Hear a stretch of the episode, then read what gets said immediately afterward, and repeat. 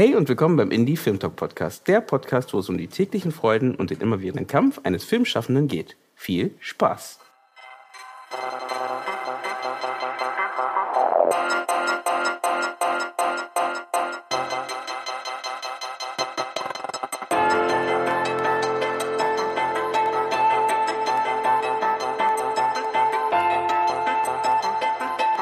Schön, dass ihr wieder eingeschaltet habt beim Indie Film Talk Podcast. Diesmal haben wir ein Roundtable, wo wir über ein lustiges, interessantes Thema reden.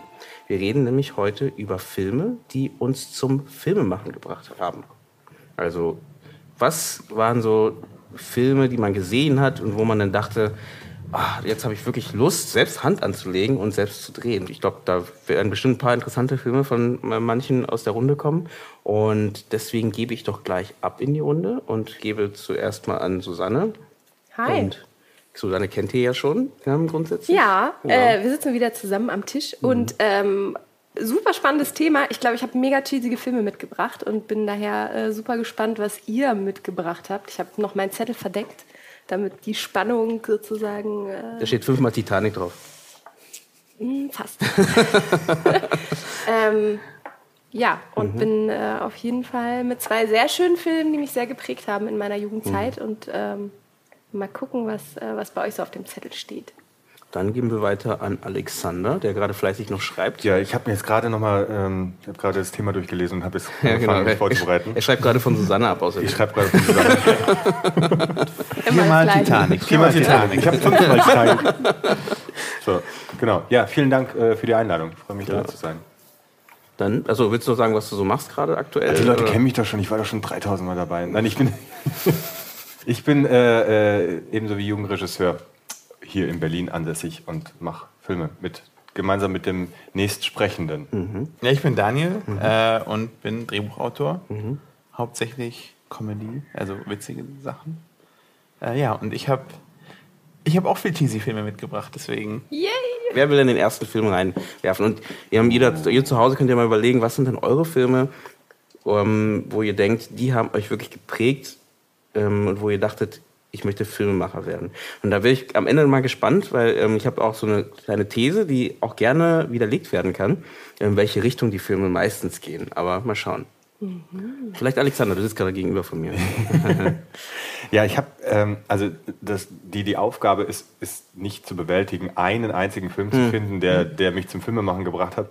Und äh, das ist der erste Punkt. Der zweite Punkt ist, dass es mich damals gar nicht zum Filmemachen gebracht hat, sondern eher dazu gebracht hat, in Geschichten zu denken oder eben Filme waren, die mich so eingesogen haben in eine Welt, ähm, in der ich mich wohlgefühlt habe und wo ich gesagt habe, das ist ein Medium, das einfach neben Literatur oder Hörspiel oder was es sonst noch alles an Angeboten gab, einfach das, das spannendste und, und, und faszinierendste Medium war, äh, in, in dem Geschichten passierten. So. Und ähm, ich weiß nicht, wie der Film hieß, aber der, der so als erster mir in, in, in, in, ähm, in, in, in den Kopf ploppte, war ein Piratenfilm mit Maureen O'Hara.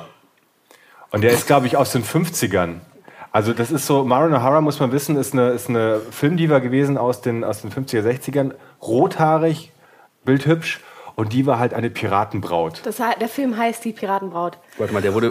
Der wurde habe ich den nicht genommen, aber ich war nah dran. aber der wurde neu verfilmt, ne? Ähm, Ach, das, ich meine den, die Piratenbraut, ich glaube, der ist aus Ende der 70er Jahre. Ja, ich glaube später, weil dann ist es die, weil dann ist es der. Also es kann sein, dass es noch einen Vorfilm gibt. Also ich denke, das war dann den 95. Hier, es gibt einen von 95. Genau, und der war nämlich ein extremer Flop. Genau, der super gefloppt Doch, ist. Doch, die meine ich, die Piratenbraut. Mhm. Nee. Das war nämlich das Ende der Piratenfilme. Also dieser, es gab irgendwie so eine neue Welle von Piratenfilmen genau. mit Hook und so weiter und. Und dann kam. Das war der letzte. Und dann kam Fluch der.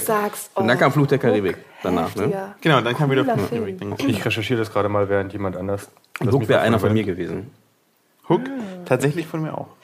Also ich kann ja vielleicht mal anschließen. Genau. Ich habe ja. ähm, die beiden Filme, die ich mir rausgesucht habe, sind Filme, die äh, recht äh, zum einen sehr seriell erzählt werden oder Franchise, äh, ein Franchise auf jeden Fall sind und äh, eben ja ein Piratenfilm äh, oder das Thema der Piraten, was mich glaube ich auch schon seit Kindheit begleitet. Ich habe früher total gerne ähm, die äh, Schatzinsel als Hörbuch angehört oder ein, Hör, nee, ein Hörspiel war das.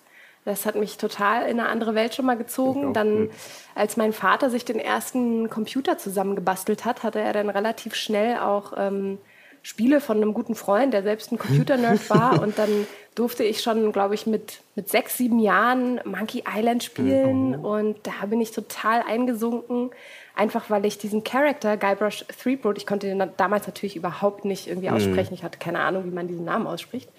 Ähm, und habe aber diese Welt geliebt. Also ich fand einmal diesen Protagonisten total lustig und gleichzeitig ist es dieses Piratenleben. Man wird halt schon so auch eingeführt in die Rituale, die die so haben, der Grog, der getrunken mhm. wird und was man so braucht, um ein guter Pirat zu sein. Also Guybrush Threepwood muss ja eben ähm, die Piratenprüfung bestehen, um dann seine geliebte Elaine zu retten. Ähm, und dann, genau, gab es irgendwann äh, Anfang der 2000er Jahre die neue Welle und tatsächlich habe ich mir rausgesucht Fluch der Karibik.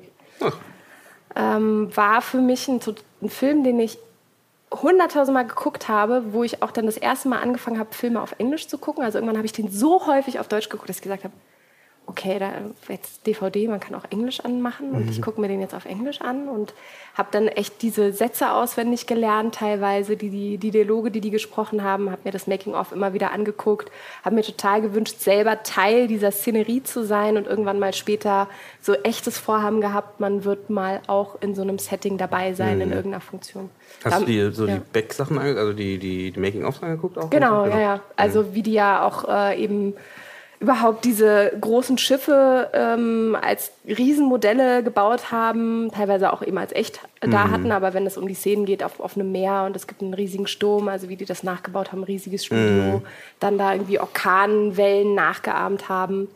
Ähm, oder bei Pirates of the Caribbean gab es ja diesen Effekt, dass eben durch das Mondlicht eben die Piraten ja auf einmal diese Untoten werden aufgrund dieses Fluchs mit den äh, Talern mhm. mit, diesen, ähm, ja, mit diesem bestimmten Schatz, mhm. den Goldtalern. Also immer im Mondlicht, ne? Das war auch immer das genau. Ding. Genau. Wenn man in die Hand rein, in die Hand ins Mondlicht äh, Dann legen, sind die so skelettfledderhaft genau. geworden mhm. und ähm, wie das funktioniert und wie, die, wie man da dran gearbeitet hat. Dann noch eine Frage. Spannende Welt. Bist du jemals die, die Attraktion im Disneyland gefahren, auf die es basiert? Äh, nein, ähm, nicht. Ich habe das über den Film dann erfahren, dass die sich sehr daran anlehnen. Ähm, und ich ke kenne Teile von dieser Attraktion aus dem Disneyland äh, Park aufgrund eines Computerspiels auch. Also es gibt irgendwie so ein ähnlich wie Mario Kart gibt es sowas in der Disneyland-Version. Und da kann man nämlich genau durch diese Piratenszenerie sozusagen fahren. Mhm. Also äh, ja.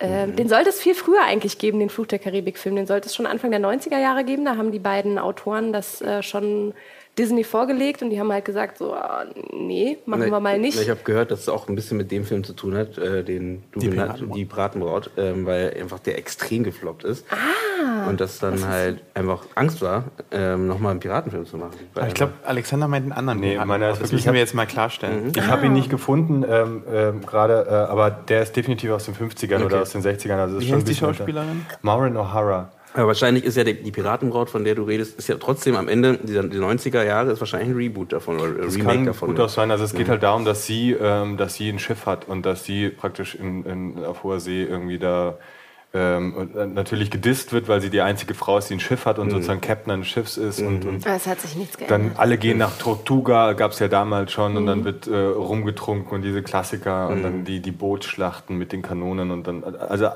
all das ist ja letztendlich nur noch gepimpt worden, dadurch, dass es jetzt halt ähm, diese, diese Totenwelt gab und nochmal so eine, so eine äh, Supernatural-Ebene mhm. hineingezogen war. Damals war das halt nur Menschen, die sich bekämpft Bekämpft haben. haben. Aber das ist schon noch ein bisschen. Äh, da finde ich am schönsten, äh, wenn es um, um äh, Schiffsschlachten geht, ist von ein anderes Thema, aber ähm, allgemein Schiffsfilme finde ich einer der schönsten Filme, die das umgesetzt haben, Master Commander, äh, mit ja. Russell Crowe. Und ähm, der ist wirklich sehr interessant gemacht. Und auch sehr, also ich finde halt immer so Filme, die sich halt Zeit lassen, äh, sehr interessant. Und das ist so ein Film, der halt wirklich ganz ruhig erzählt. Insgesamt also ist nichts mit, also in dem Fall nichts Fantastisches grundsätzlich, aber die Art, wie erzählt wird und die Art, wie es umgesetzt wird, ähm, sehr schön gemacht halt. Mhm. Und ähm, auch so ein bisschen die Liebe zum Film zu erkennen. Aber hat der Film dich zum Filmemachen gebracht? Nein. ich wollte nur diese Anekdote bringen. Welchen Film, welcher Film hat dich denn zum Filmemachen gebracht? Ähm, das Oder Lustige was, das ist, so angespornt, also, überhaupt erstmal an Film zu denken. Genau, na, mir geht es so ähnlich wie Alexander. Also ich habe ähm, als Kind halt eben die Liebe zum Story erzählen so gefunden, aber also ich habe eigentlich die Entscheidung, Drehbücher zu schreiben, erst relativ spät gemacht. Das Lustige ist, ähm, dass es tatsächlich einen Film gibt, weswegen ich, also es gibt einen, also es ist jetzt kein Kindheitsfilm für mich, weil den habe ich, hab ich schon studiert, ähm, aber da dachte ich, wenn sowas möglich ist, dann will ich auch Drehbücher schreiben und das war Sucker Punch. Und der Film an sich ist eigentlich ziemlich kacke. Mhm. Und die Story ist eigentlich ziemlich kacke. Deswegen, ich sage das gerade als Drehbuchautor, so, ich sollte man nicht zum Drehbuch schreiben. du musst dich schon distanzieren, ne? Ja. Aber ähm, der war einfach, ich weiß nicht, ob jemand von euch den Film gesehen hat. Nee. Ähm, ja, nicht. Der ist ja von, von, von, von Zack Snyder. Zack Snyder, Zack Snyder. Und die Story ist irgendwie, dass eine, ein Mädel wird in die, genau in die psychiatrische Anstalt eingewiesen und dann kann sie irgendwie sich immer in so Fantasy-Welten fliehen und der mhm. ist halt so richtig cool. Also so, ich glaube, mein, mein äh, keine Ahnung, mein sechsjähriges Ich hätte den richtig geil gefunden und mein damals, was weiß ich, 22-jähriges Ich fand den cool. Mhm. Und ähm, deswegen dachte ich so, hey, wenn, wenn, wenn sowas im Kino läuft, dann würde ich auch gern sowas irgendwie machen. Mhm. Also so, so verrückte Fantasy-Welten und abgefahrene Sachen. Mhm. Ähm, das, also auch das Lustige da bei der Prämisse von dem Film, das erinnert ja eher so an Pans Labyrinth, dachte ich nämlich auch damals, als der Film, glaube ich, rauskam. Ähm, jetzt fange ich wieder mit einem anderen Film an. Äh, ähm, weil der, ne, der, der war ja ein bisschen düster. Ja. Das wäre ein Film auch wieder, den ich sehr interessant fand, um, um mehr Lust am Film machen zu kriegen. Ähm, und ähm, das war schade, dass er halt wirklich da so leider. Ähm, also, die Story war halt doof. Und mhm. was auch ein großes Problem von dem Film war, dass er, habe ich auch in einem Interview gelesen, dass er ähm, halt, dass sie den runtergebrochen haben auf ähm, PG-13, mhm. also dass sie unbedingt für das jüngere Publikum auch sein musste. Und eigentlich wollte Zack Snyder einen richtig brutalen, blutigen Film machen. Mhm. Und das merkst du dem Film auch an, dass er, dass er halt so ein bisschen die Zähne gezogen wurde. Mhm. Ähm, ja. Okay. okay. Aber eben, es ist eigentlich, also an sich ist es ein cheesy Film. Ich habe ihn mhm. auch ehrlich gesagt nicht mehr angeguckt. Also damals habe ich ihn ganz oft angeguckt, aber jetzt schon irgendwie seit. Das finde ich auch so ein krasses Phänomen, dass man sich, wenn man einen Film so, wenn einen Film so gehuckt hat, dass man so dieses Medium immer wieder inhaliert, also ähnlich wie bei einem Song, den man gut findet, den in Dauerschleife zu hören, dass man das, also ich habe das zum Beispiel mit Fluch der Karibik und auch mit dem anderen Film, den ich auch noch äh, demnächst. Teaser. Und jetzt genau. machen wir Schluss. genau. Dass man, also ich habe den auch wirklich nebenbei einfach geguckt. Das war so eine Nebenbeschallung, mhm. aber es war so schön, weil das irgendwie die ganze Zeit war man Teil dieser Welt, weil das einfach nebenbei so lief und man immer wieder mal hingucken konnte und ähm, ja, fand das irgendwie sehr, sehr spannend, mhm. dass man das so heftigst inhaliert. Und auch so hängen bleibt, ne? Mhm. Ich glaube, als Kind besonders, ne, dass sowas, so ein Bild einfach da im Kopf bleibt und es gar nicht so schnell rausgeht. Ja, also ich war äh, tatsächlich damals auch äh, richtig schlecht im, in der englischen Sprache. Also ich war im äh, Englischunterricht, hatte ich immer Vieren und Fünfen. Mhm. Und ähm, habe dann diesen Film halt äh, das erste Mal auf Englisch gesehen, Fluch der Karibik und wusste, okay, wenn ich in der Filmszene arbeiten will, dann muss ich eigentlich auch ganz gut Englisch können, weil hier in Deutschland in der Filmszene arbeiten, das ist nichts. Also das war damals irgendwie schon eigentlich so eine Idee von, mhm. äh, dass man hier nicht so weit damit kommt. Zumindest keine Piratenfilme. So, genau, genau, äh, das schon auch nicht. Also dass irgendwie das Bewusstsein so ein Stück weit auch da war, dass Deutschland jetzt nicht so abgefahrene Historien, Adventure oder mhm. Äh, Science-Fiction-Filme macht oder Piratenfilme. Ähm, genau, und habe mich da mega reingekniet und äh, ist schon spannend, was so ein Film dann mit einem macht. Also wenn es dann da hinausgeht, zu sagen, mhm. ich möchte auch sowas kreieren, Teil davon sein.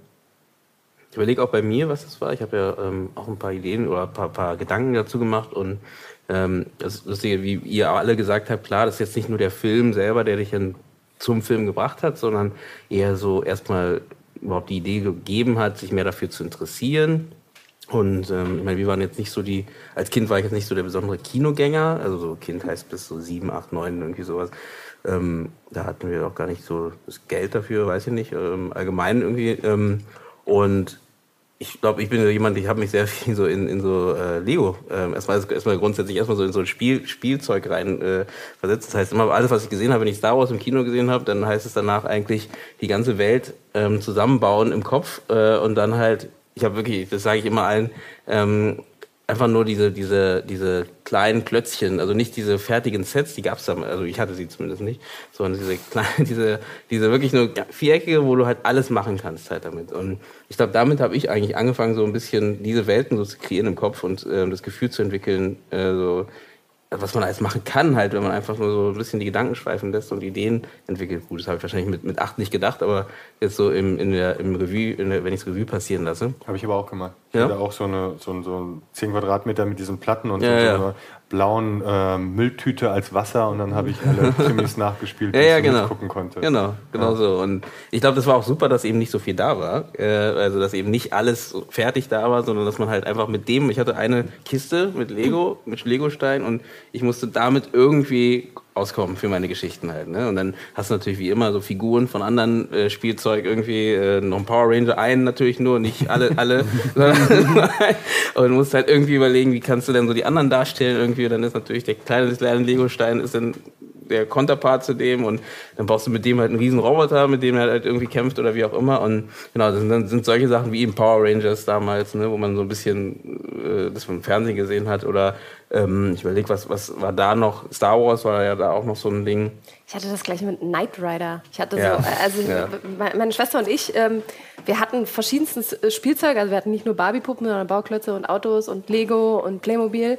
Und ähm, bei der Autosammlung gab es eben auch ein schwarzes kleines Auto, was dem Knight Rider ja, extrem mhm. ähnlich war. Und äh, das war immer so eine Serie, die haben wir zusammen geguckt mhm. in der Familie. Und ich dachte, das ist halt auch schon, oh ja. Und ich war nicht in David Hasselhoff verguckt, sondern ich fand dieses Auto so geil. Und hatte so, also ich fand auch da wieder diesen Humor total cool. Also ich bin da voll auf diesen Humor auch angesprungen von diesem Auto. Mhm. Ähm, es gibt später so ein Spin-off, so eine allerletzte. Ja, 2000, Night Rider 2000. Ja, es gibt genau, Reboot, genau. Da wird äh, Night Rider, äh, da wird ähm, Kid. Kid. nämlich die oh. Software gestohlen. Mhm. Mhm. Auf jeden Fall hat er dann nur so eine Übergangssoftware und da fehlt aber der Humor. Und die war so bitter traurig, als ich diesen Film gesehen habe, weil ich halt immer diesen Humor von diesem Auto so cool fand und dachte so, oh, wenn ich mit dem dann irgendwelche Abenteuer erlebe und wie cool und so, fuck off, David mhm. Hasselhoff. Aber Hauptsache man hat das Auto. Und ähm, genau, und dann gab es dieses letzte Spin-off-Folge, mhm. wie auch immer, und das war mega deprimierend für mich. Aber was ich, was ich schön finde an, an Knight Rider ist, dass du bereit, also ich, ich zumindest bereit war, mit etwas zu glauben, was mit so einfachen Mitteln erzählt ja. wurde. Es gab halt kein CGI oder so. Es wurde einfach ja. nur so eine, es gab halt einfach so ein bisschen Licht, das hin und her gegangen ist. Mhm. Und, und schon hast du da äh, ein Leben angenommen. Ich glaube, die Sprünge waren ja auch ähm, oft gar nicht echt. So, das war, also natürlich waren die echt, aber es waren halt nur so, so ähm, klein, äh, kleine äh, Autos oder so, glaube ich, das gab es auch mal. Ne? Also irgendwie und dann halt einfach Sounddesign drunter genau. gelegt, dieses, ja. äh, dieses äh, dieses komische ja, ja, ja. über 6 Millionen Dollar Mann, wenn er irgendwie schnell gelaufen ist. Das ist aber total spannend. Ich habe nämlich irgendwas, ist noch gar nicht so lange her, habe ich mal wieder versucht, eine Folge zu gucken. Und? Und das ist so schlimm, weil halt dieses Auto, das wird dir so verkauft als das Allerheilmittel, was halt alles kann, was mm. auch von allen Perspektiven einsehen kann, wenn ein Gangster um die Ecke kommt.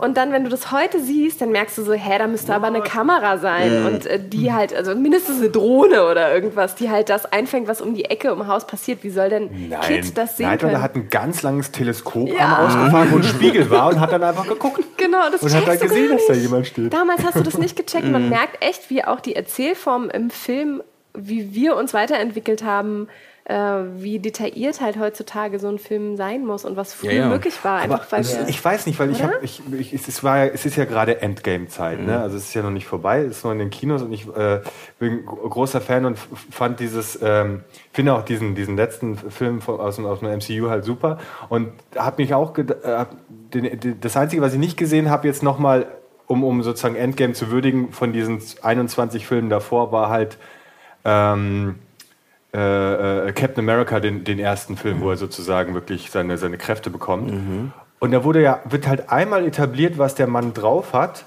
Und es wird danach nicht mehr in Frage gestellt. Mhm. So, und dann kann er halt alles auf einmal ne, und hebt den, hebt Mjolnir hoch und, und so. Mhm.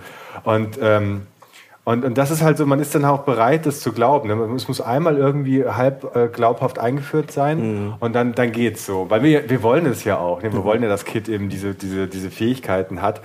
Und ist natürlich dann auch äh, in, in der Zeit äh, in der, oder in dem Lebensabschnitt, wo man das guckt, bereit, das in Kauf zu nehmen. Und wenn man dann halt später nochmal drauf zurückkommt, ja, ich kenne das auch. Also ich habe ich hab vor kurzem nochmal so aus Spaßeshalber äh, Batman und Robin aus den 50ern geguckt. Oh mm.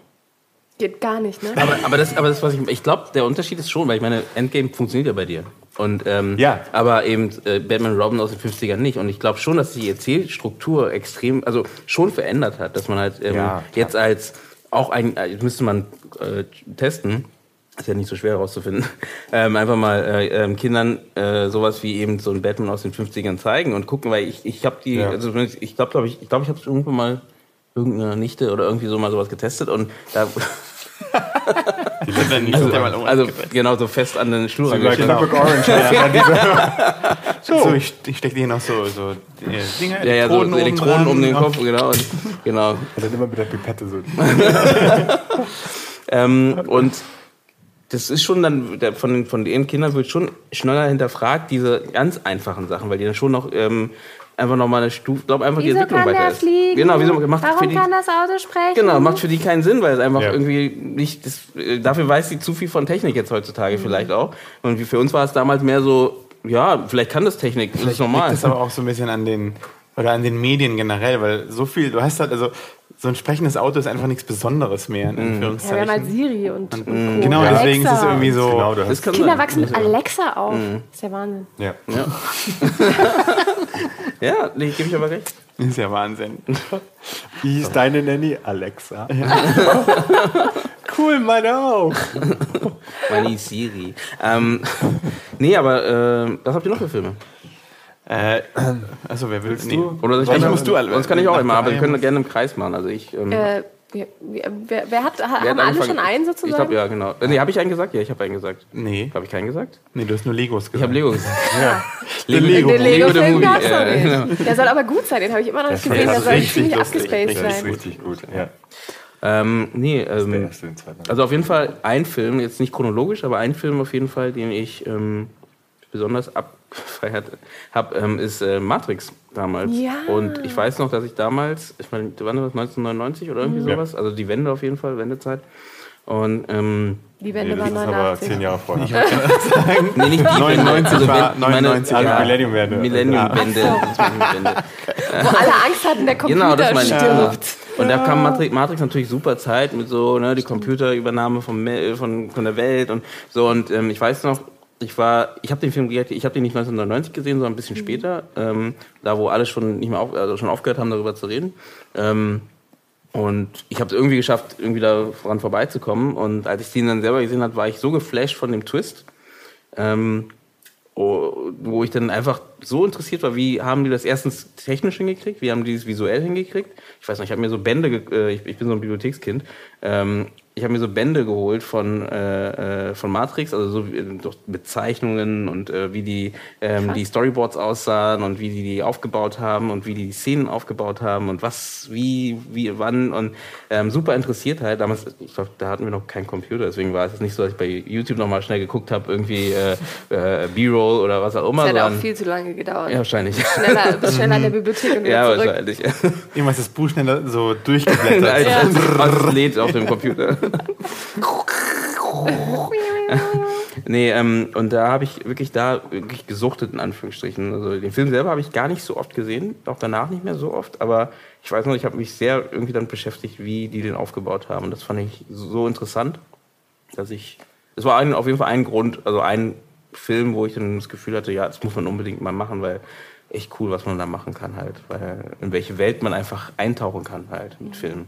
Und genau wie, ich weiß nicht, du oder, oder Alex, Alexander hat es, glaube ich, gesagt, ähm, dass man halt einfach im Film halt eben diese verschiedenen äh, einzelnen ähm, äh, Teile hat, also wie Musik, Bild, äh, Visual Effects, ähm, alles und alles irgendwie zusammenkommt. Das fand ich so interessant, dass man halt damit eben was kreieren kann, was jetzt nicht nur, nur in eine Richtung geht, wie Musik nur machen und oder nur bildende Kunst oder wie auch immer, sondern wirklich alles zusammenfließt halt. Und ja, das war, glaube ich, für mich so ein Erlebnis. Ich habe letztens auch erst, äh, also ich hatte mich mit Matrix jetzt äh, zeitnah auseinandergesetzt und äh, gibt es auch eine wunderbare äh, Folge von den äh, Kack- und Sachgeschichten, die sich äh, da, das echt ausmergeln bis zum Ende und viel darüber erzählen.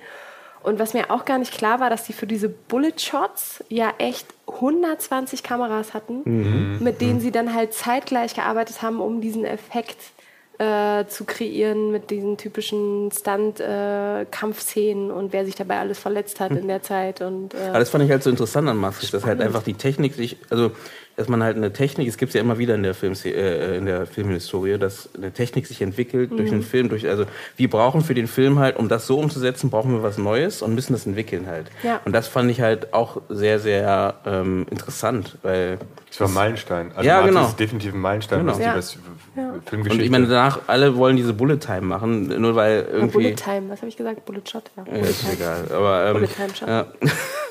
Du meinst den Bullet Time Shot. Ähm, und ähm, alle fanden es so interessant, dass auch in der Szene es einfach angefangen hat zu rütteln. Und ähm, ich glaube, das ist auch eine Kunst zu schaffen, dass eben nicht nur die eine Seite ähm, wirklich heiß auf so einen Film oder auf so ein Thema ist, äh, sondern auch, also die eine Seite meine ich damit Filmschaffende ne, und gleichzeitig aber auch die Film, äh, die Filmliebhaber und auch die Mainstream irgendwie zu erreichen und gleichzeitig aber auch die Filmschaffenden da sitzen zu lassen und den Mund aufzumachen, nicht wissen, wie haben die das hingekriegt ne, und dann Lust zu haben, da nachzuforschen und sowas. Und das hat Matrix, finde ich, extrem gut geschafft. Was, aber, was, was ich aber da noch äh, auch... Weil da kam so Speed Racer. Der ist an mir vorbeigegangen, der war zu schnell. Der war zu schnell. aber was, was bei Matrix, ich finde, ich habe Matrix auch gefeiert, und, ähm, aber was bei Matrix halt auch ähm, was dem zugrunde liegt, und das ist halt das Tolle, was, weshalb ich auch als Kind immer Hollywood gefeiert habe, ist eine gute Story. Mhm. Die zum Teil halt, und das ist ja, ich kann mich noch erinnern, ich habe, um einen Film sehen zu dürfen, ich glaube, meine Eltern zwei Stunden am Abendtisch irgendwie beschwatzt und mhm. alle möglichen Argumente geliefert, dass ich diesen Film, der ab 16 war, jetzt mit 15 gucken darf. Mhm. Ähm, mhm. weil eben äh, weil eben in diesem Film auch, ähm, das ist ein Actionfilm, ja, aber es, es gibt trotzdem eine, eine philosophische mhm. oder gesellschaftskritische ja. Ebene. Und das ist halt bei Matrix auch so. Und das mhm. ist, äh, ne, Daniel und ich unterhalten uns ja oft darüber, dass wir sagen, ähm, es nutzt halt oft wenig, wenn du keine gute Story hast, weil die, diese visuellen Effekte und diese Kameraführung und so, die dienen ja dieser Story, um sie mhm. zu erzählen, um die Welt zu erzählen ja. und um dieses Ganze zu erzählen. Das war äh, Terminator 2, ah. den Film, den ich damals ja. äh, und hast du es geschafft? Ja. Natürlich. Warte mal, das Terminator 2 war der mit dem fließenden. Mit dem Typen. Ja, mit T1000. Ja, auch Meilenstein. Ja. Genau. Der auch heutzutage noch echt. Ich habe den damals nicht gesehen. Eigentlich einer der besten. Ich bin, ich bin genauso wie du ein Kind, das sehr lange äh, keine Filme ab 16 oder ab 18 gucken durfte. Ähm, deswegen, Was seid ihr für Kinder? Ich habe mich dafür tatsächlich nicht interessiert. Ich durfte auch nicht, äh, so einer der größten Filme, die ich nicht gucken wollte, äh, durfte und alle Freunde konnten den schon sehen, war Jurassic Park. Ach echt? Äh, ja, der ist Jurassic 12 Park. bestimmt, oder? Ja, eben, aber 12, ich war, also, weiß nicht, äh, wie alt war ich da? 96 ist da rausgekommen? Mm, war ich mm, sieben. Mm, also, okay. Deswegen, und äh, ich hatte, und das, die Sache ist, dass ich halt so, jeder hat irgendwie so seine Phasen. Du hast vorhin Piraten schon gesagt, ne? ich fand auch Piratenfilme, Hook, äh, oh, ja. oh ja. Ähm, und Eltern, wenn ich den Film nicht schauen darf, werde ich fange ich an zu trinken. Na, nee, nee, nee. genau, das sage ich jetzt mal. Hier, ich sitze im, sitz im Podcast und trinke trink Alkohol, ja. Ähm, nee, äh, äh, und zwar war ich so in meiner Dino-Phase zu der Zeit, als da rauskam Jurassic Park. Und oh. dann, als, als ich ihn gucken durfte, mit zwölf eben nicht mehr. Das war dann so, ja, jetzt muss ich ihn auch nicht mehr gucken. Mhm. Das ist langweilig. Also Dino-Phase heißt, du hast die Dinos geguckt wahrscheinlich im Fernsehen. Ja, die, oh, die Dinos, stimmt. Oh, Und hast oh, diese, diese, diese, diese komisch, diese, diese, die waren komisch. Ich fand die ganz komisch. Ich fand die, ich fand die auch komisch, aber irgendwie lief die bei uns auch häufig. Ich glaube, vor oder nach äh, den Flintstones. Mhm. Ja. Und ja. was ich mich so aber Baby, später immer gefragt habe, habt ihr jemals versucht euch vorzustellen, wie Dinosaurier sich paaren. Nein. Jetzt hörst du hier gerade dreimal, dreimal zerbricht was in drei Köpfen gerade. So. Wie, wie meinst du das? Also, wie, äh, ja. also Elefanten okay. Aber Du meinst, wie das möglich ist, meinst du? Oder wie? Man stellt ja. dir mal so, so ein T-Rex vor, wie der mit seinen kleinen Ärmchen so und dann so aufs, auf Deine seine Partnerin umarmt. Ja, vielleicht, vielleicht ist es T-Rex, wie so eine Katze und an also seinem, Ja, aber das ist doch das an seinem Ding ist so eierlegende, eierlegende Leute, die haben doch, die haben doch, das ging doch dann so ein bisschen separat, oder? Stimmt, die haben Eier. Nee, aber haben Naja, aber nein, die müssen doch schon. Die also, muss ja irgendwie muss ja befruchtet werden. Das sind ja keine Fische, die dann irgendwie. die drüber, die soll jetzt ja, vorbeilaufen einmal so. so drüber schießen können. So Kercher. Alexander, was war dein. Äh okay, ähm, das war ein gutes Stichwort mit der Dinosaurier, also die Dinosaurier an sich. Danke. Das ist eigentlich, ne, wie es so schön heißt, die, die, die, die allmähliche Verfertigung der Gedanken beim Reden. Ähm, Es gibt vielleicht dann so zwei, ähm, zwei, zwei Episoden ähm, bei mir. Es gibt so die eine, ich muss dazu sagen, ich war wenig im Kino als Kind, so, sondern ich habe halt die ganze. Du warst im Oper, in der Oper die ganze Zeit. Ja, das war ein bisschen später noch, aber ich habe halt alles, was ich so an Filmen mitbekommen habe. Wir hatten eine große Filmkultur zu Hause, also es wurde immer viel Film geguckt. Äh, äh meine Eltern, von meiner Mutter vor allem, ist die äh, große Filmliebhaberin. Und wir haben halt alles rauf und runter geguckt, was so in Hollywood damals so äh, gang gäbe. Also John Wayne, äh, ein großes Stichwort, also Jetzt Western. John Wick. Und John Wick. nee, John Wick. Sorry. Der hat mich erst vor ein paar Tagen sehr enttäuscht, aber genau, okay. mehr werde ich dazu nee, nicht sorry. sagen. John Wayne, ja. Äh, mhm. John Wayne, ja, ähm, sozusagen ähm, John Wick mit Charisma. Mhm. Ähm, nein, nein, Keanu Reeves ist cool. Aber John Wayne war halt damals so der, das der im Begriff von Mann. Ne? Mhm. Der hatte zwar einen Bauch und der war jetzt nicht irgendwie attraktiv, aber das Für war so. Zeit war das? Das war so wirklich der Typ. Und ich weiß noch ganz genau, ich war in der, in der Küche meiner Großmutter, als John Wayne gestorben ist. Und die Stimme von John Wayne, also die, die männliche Synchronstimme, hat ein, ein Lied gesungen mhm. über, seine, über seine Beziehung zu John Wayne. Und, so. Mhm. und das hat mich so gerührt, einfach weil das so eine, so eine ähm, äh, nahe Person war. Der hat ja auch, der hat auch immer das gleiche Pferd geritten, weil John Wayne ne, war ein großer Westernheld, hat aber tierische Angst vor Pferden. Mhm. Das heißt, er konnte, und deswegen hat er immer ein Pferd, immer das gleiche Pferd gehabt, weil das kannte er und zu dem hat er irgendwie Vertrauen gehabt. Okay. Und, Wie, das ähm, heißt, warte mal, ähm, egal wo die, hinge wo die hingegangen sind, beim Dreh ist, ist das Pferd mitgekommen. Der hat immer das gleiche Pferd gehabt, genau. Also ich glaube, es gibt zwei. Er hatte immer so einen, so einen Fuchs und dann hat er nochmal einen Braun gehabt. Wahrscheinlich. Äh, Ach. Das war ja auch noch die Zeit, wo Pferde auch nicht so wichtig waren. Ne? Also dieses äh, keine Tiere sind zu Schaden gekommen, mhm. das ist ja noch nicht so alt. Ne? Ja, damals frage ich, weil damals war es ja... Sind, genau, da haben die ja, also diese ganzen Stunts, wo Pferde irgendwie ja. stürzen, mhm. die sind halt wirklich nicht mehr aufgestanden. Mhm. So, das ist leider... Ähm, Gibt es dann Lasagne beim Catering? Ah, okay. Das sagt der Mann, dessen Hund hinter ihm liegt. Ja, also, liebe Zuhörerinnen und Zuhörer, ne? nur dass Sie den richtigen Eindruck haben. Aber wir haben schon den Tierschutz angerufen, der wird bald kommen. Mhm. Ähm, genau, also John Wayne war so eine große, war so, ein, äh, äh, so eine große äh, Episode. Und dann die, diese ganzen Gangsterfilme natürlich, Spencer Tracy, Catherine Hepburn, Casablanca, das war alles, also die hat auch die ganzen Schwarz-Weiß-Filme haben wir rauf und runter geguckt und mhm. echt gefeiert. Die waren großartig. Auch da, also wo die Leute noch sozusagen die, die, die, die Kugel der Pistole beschleunigt haben, indem sie nochmal mit der Hand so nachgedrückt haben. Ja. Das war einfach großartig. Das mhm. war, ähm, heute würde man sich das gar nicht mehr vorstellen. Heute ist das, hat das eine ganz andere Coolness, äh, äh, das, dieser Umgang. Und auch die, wie du sagst, die Geschwindigkeit ist mhm. damals viel länger als natürlich ähm, die, äh, jetzt wenn ich das sehe, Heute wird ja sogar nicht mehr alle zwölf Sekunden, sondern wahrscheinlich alle sieben Sekunden geschnitten. Guck dir Honig damals, im Klopf an. Und damals halt einfach mal drei Minuten eine Einstellung. So, mhm. Die Master wurde durchgehalten und das. Äh, Aber ich finde, das funktioniert heutzutage immer noch. Deswegen ja. verstehe ich nicht. Weil ich meine, am Ende musst du auch viel mehr, viel mehr Shots machen, ja. wenn du halt ähm, äh, die ganze Zeit schneiden möchtest. Ähm, warum man nicht. Es ist auch sowas, was mich bei Action immer wieder stört und wo ich denke, wieso bei den großen Studios nicht darauf geachtet wird, dass die Darsteller, die sie casten dafür, einfach wirklich auch kämpfen können. Ja. Weil mhm. ich meine, es gibt so viele Darsteller, die halt auch große Namen sind irgendwie. Dann frage ich mich, wieso nimmt man einen Liam Neeson, der nicht kämpfen kann, oder einfach alt ist, ne? Punkt. Und deswegen sich aber nicht mehr so bewegen kann. Ähm, wieso nimmt man ihn dann dafür, wenn, also ich finde es schade, weil ja, am Ende... Immer noch das Franchise. Franchise ja, nee, ja, nee, aber das war ja schon vom ersten, beim ersten Film war es ja schon so. Also das, ich will damit sagen, da könnte man auch gucken nach irgend, ich weiß jetzt, ich habe jetzt kein Beispiel für einen anderen Schauspieler grundsätzlich, aber ähm, wo Keanu man sagt... Reeves macht seine Stunts selbst. Zum Beispiel, Hauptsächlich. zum Beispiel, ne? Und der ist auch 50, ne? Aber ist er. Ja, ja. ja. Krass, ne? ja.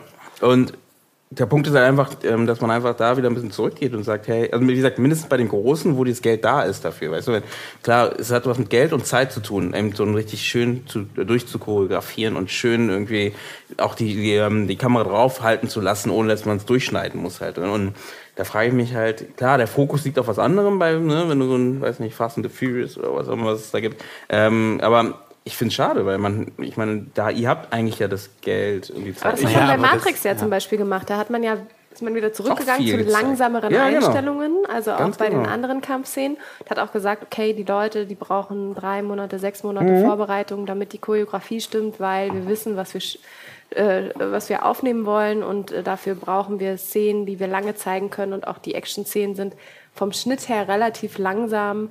Ähm, ich glaube, da haben Sie was gesagt von äh, fünf bis sieben Sekunden, äh, ja, fünf bis sieben mhm. Sekunden. Im Gegensatz, normalerweise hast du, glaube ich, echt zwei Sekunden Shots, mhm. wie, dann, wie dann die Choreografie aneinandergereiht wird. Bei Action.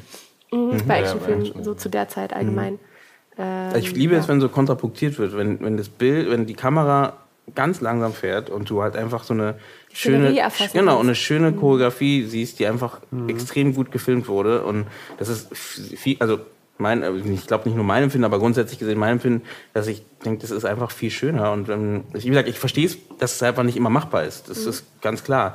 Aber dann denke ich mir halt, wenn halt erst recht sowas wie so ein Franchise entsteht, wie bei äh, ähm, Taken. Taken, dann finde ich es irgendwie komisch. Aber ich meine, du sagst jetzt, die haben Geld, aber ich meine, es ist nie genug Studios Geld. möchten Geld sparen. Genau, es ist nie genug Geld. Und dann sagen die natürlich, hey, lass uns einfach lieber aber irgendwie, du, wir sitzen beide im Auto zusammen und du wackelst die Kamera um die Niesen rum, dass es aussieht, als ob er irgendwie... Nee, für mich ist eine Fokusfrage. Auf was legst du deinen Fokus? Und wenn du halt sagst, ähm, das ist mir wurscht, ähm, ja, dann, ja, aber das ist schade, das sage ich ja, das ist für mich, finde ich schade, weil ähm, da ist mehr rausholbar grundsätzlich gesehen. Und klar, man kann auch sagen, es funktioniert auch so, die haben bestimmt ihre, ihr Geld damit gemacht und so, aber es ist, wenn, wenn du so wie The Raid siehst, ne, wo, die haben noch weniger Geld gehabt, mm, aber einfach sich mehr Zeit genommen dafür und einfach besser choreografiert. Ich glaube, das ist einfach, ähm, also ich, erstens, ich finde es auch, äh, ähm, ich habe das bei, bei, uns im Schnitt gemerkt, dass ich äh, dazu übergegangen bin, eben länger Einstellungen zu lassen und, und, und äh, auf einer Person zu bleiben, um zu gucken, weil, weil es dadurch die, die, die Story einfach besser trägt und mhm. eben eine, eine,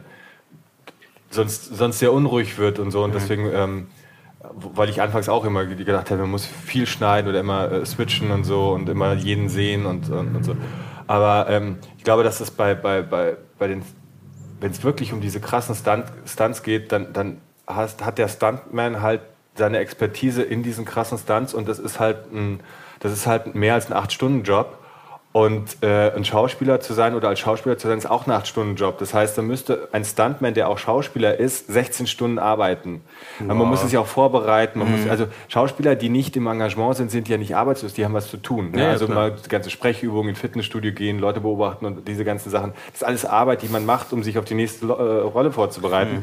Und Stuntmans machen halt ihre Arbeit, also auch äh, Fitnesstraining, Stunts ein. Ich, ich glaube, das ist halt, ich, nee, aber ich mhm. glaube, das könnte eine Antwort sein auf deine Frage, weshalb werden nicht ähm, Actionfilme rein von Stuntleuten besetzt, die dann auch die Schauspielparts übernehmen. Aber ich sage, das ist, das ist eine, eine Castingfrage, ne? Aber ähm, grundsätzlich gesehen, ähm, du merkst schon, ähm, wo der Fokus, also du merkst auch auf jeden Fall, wenn ein, ein Stuntman einen Film macht, ähm, welchen Fokus er drauf legt. Ne? Also das siehst wie du bei, bei John, John Wick. 3, genau, ne? ja. ne? Die ist einfach, ist ein Stuntman, der den Film macht, deswegen siehst du auch automatisch mhm. auch, wie er den choreografiert. Dass er halt eine sehr große Story ist, ihm vollkommen wurscht. Ja. Spoiler. Spoiler. naja, es ist, äh, das ist kein Spoiler, ich glaube, das weiß jeder, dass das ist. Ne? Und, aber du siehst einfach der Fokus, ne? Der Fokus liegt auf der ähm, Deswegen glaube ich halt, als Filmschaffender, was, was man besser machen kann, ist halt eben, sich da die richtigen Leute zu holen. Und dann zu sagen, wenn ich, wenn ich einen Film mache wie Matrix, wo ich weiß, da sind viele Choreografien drin, dann halt eine Person zu holen, die sich halt wirklich auch damit auskennt und jemand auch, der Lust hat, wenn es Die Produktionszeit halt oder die Vorproduktion genau. so weit auch auszudehnen. Ganz genau, weil es einfach nötig ist für diese Geschichte. Das ist der Punkt halt. Ne? Und ähm, auch wenn eben ein Wachowski vielleicht eben nicht ein aus dem, aus dem Stunt-Bereich kommt, deswegen natürlich keine Ahnung vielleicht von Art, wie sie es choreografiert, aber dann jemand reinzuholen, der sich das erst weiß halt. Und den auch diese, sagen wir so andersrum, auch diese, diese Macht zu geben, dass er da auch mitentscheiden darf. Das ist, glaube ich, auch ein wichtiger mhm. Punkt, weil mhm. ich glaube, sonst wird er eher runtergemacht und gesagt, äh, mach mal dein Ding, so eine Art, und wir wollen einfach was ganz anderes. Das gilt in alle Richtungen. Das gilt, egal ob es jetzt Stunt-Leute sind, wenn es eine große Ausstattung ist, genau dasselbe. Du holst dir auch Leute rein, die halt sich mit der großen Ausstattung auskennen, weil du als Regisseur oder Regisseurin vielleicht das gar nicht. Ähm, ja, das, das ist klar. Also das, das muss man aber mehr machen, glaube ich. Und das ist schade, dass ja. sie bei solchen Sachen meiner Meinung nach zu wenig gemacht haben. Ja, aber genau. also Taken 3 ist jetzt, glaube ich, niemandes Passion Project gewesen.